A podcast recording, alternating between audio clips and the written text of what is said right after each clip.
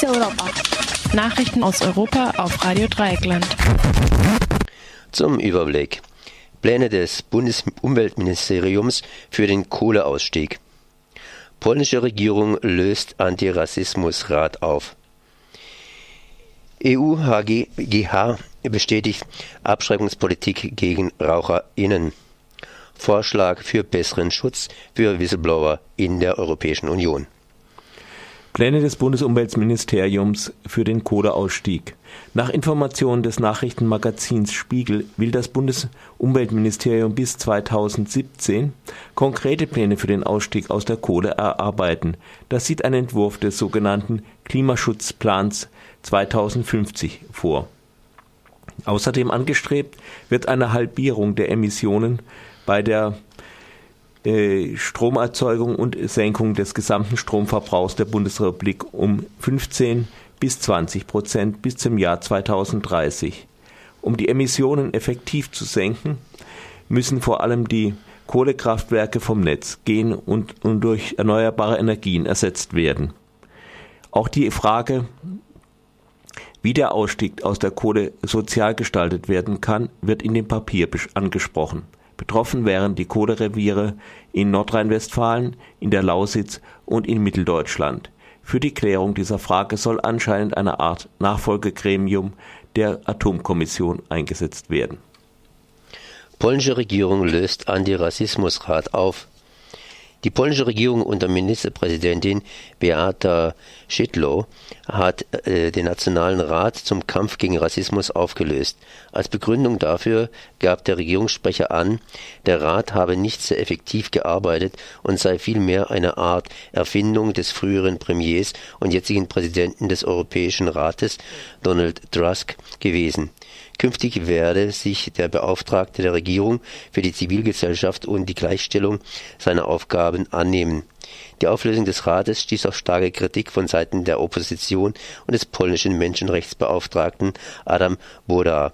Boda erklärte, angesichts der rasanten Zunahme rassistischer motivierter Straftaten sei der Rat unverzichtbar. Allein vergangenen Jahr waren 1500 entsprechende Fälle bei der Staatsanwaltschaft gelandet. 2009 waren es nur 60. Europäischer Gerichtshof bestätigt Abschreckungspolitik gegen Raucherinnen. Am gestrigen Mittwoch hat der Europäische Gerichtshof Klagen gegen die EU-Tabakrichtlinie abgewiesen, die in den einzelnen Ländern bis Ende des Monats umgesetzt werden muss. Teil der Frage war, ob abschreckende Bilder beispielsweise von kranken Lungen oder Augen auf den Packungen erlaubt sein sollen. Bis jetzt waren nur schriftliche Warnhinweise Pflicht, die die Käuferinnen vor den Gefahren des Rauchens warnen sollten. In Großbritannien versuchen derzeit die Tabakhersteller Philip Morris und British American Tobacco gegen die Umsetzung der EU-Richtlinie vorzugehen. Sie stören sich vor allem an den neuen Bildern. Der Europäische Gerichtshof stellte jetzt klar, dass die Legislative beim Gesundheitsschutz der EU-Bürgerinnen einen weiten Ermessensspielraum habe und durch die Bilder und Warnhinweise mehr Menschen vom Rauchen abgehalten werden könnten. Ausgangspunkt war die Klage Polens gegen das Verbot von Mentholzigaretten, die so die Begründung des Gerichtshofs durch ihren Geschmack das Rauchen attraktiver machen.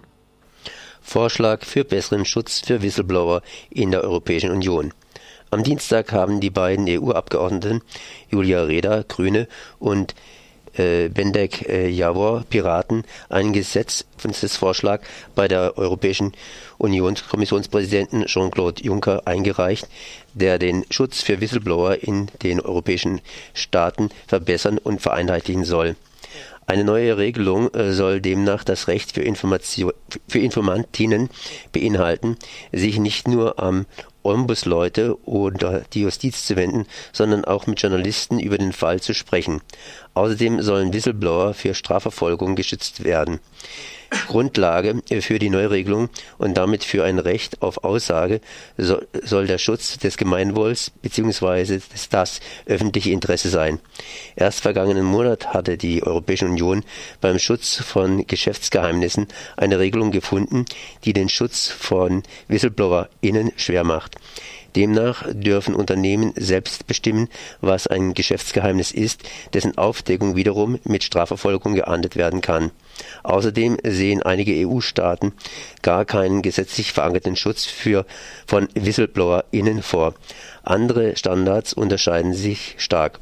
Auf europäischer Ebene setzen sich InformantInnen also einem hohen Risiko aus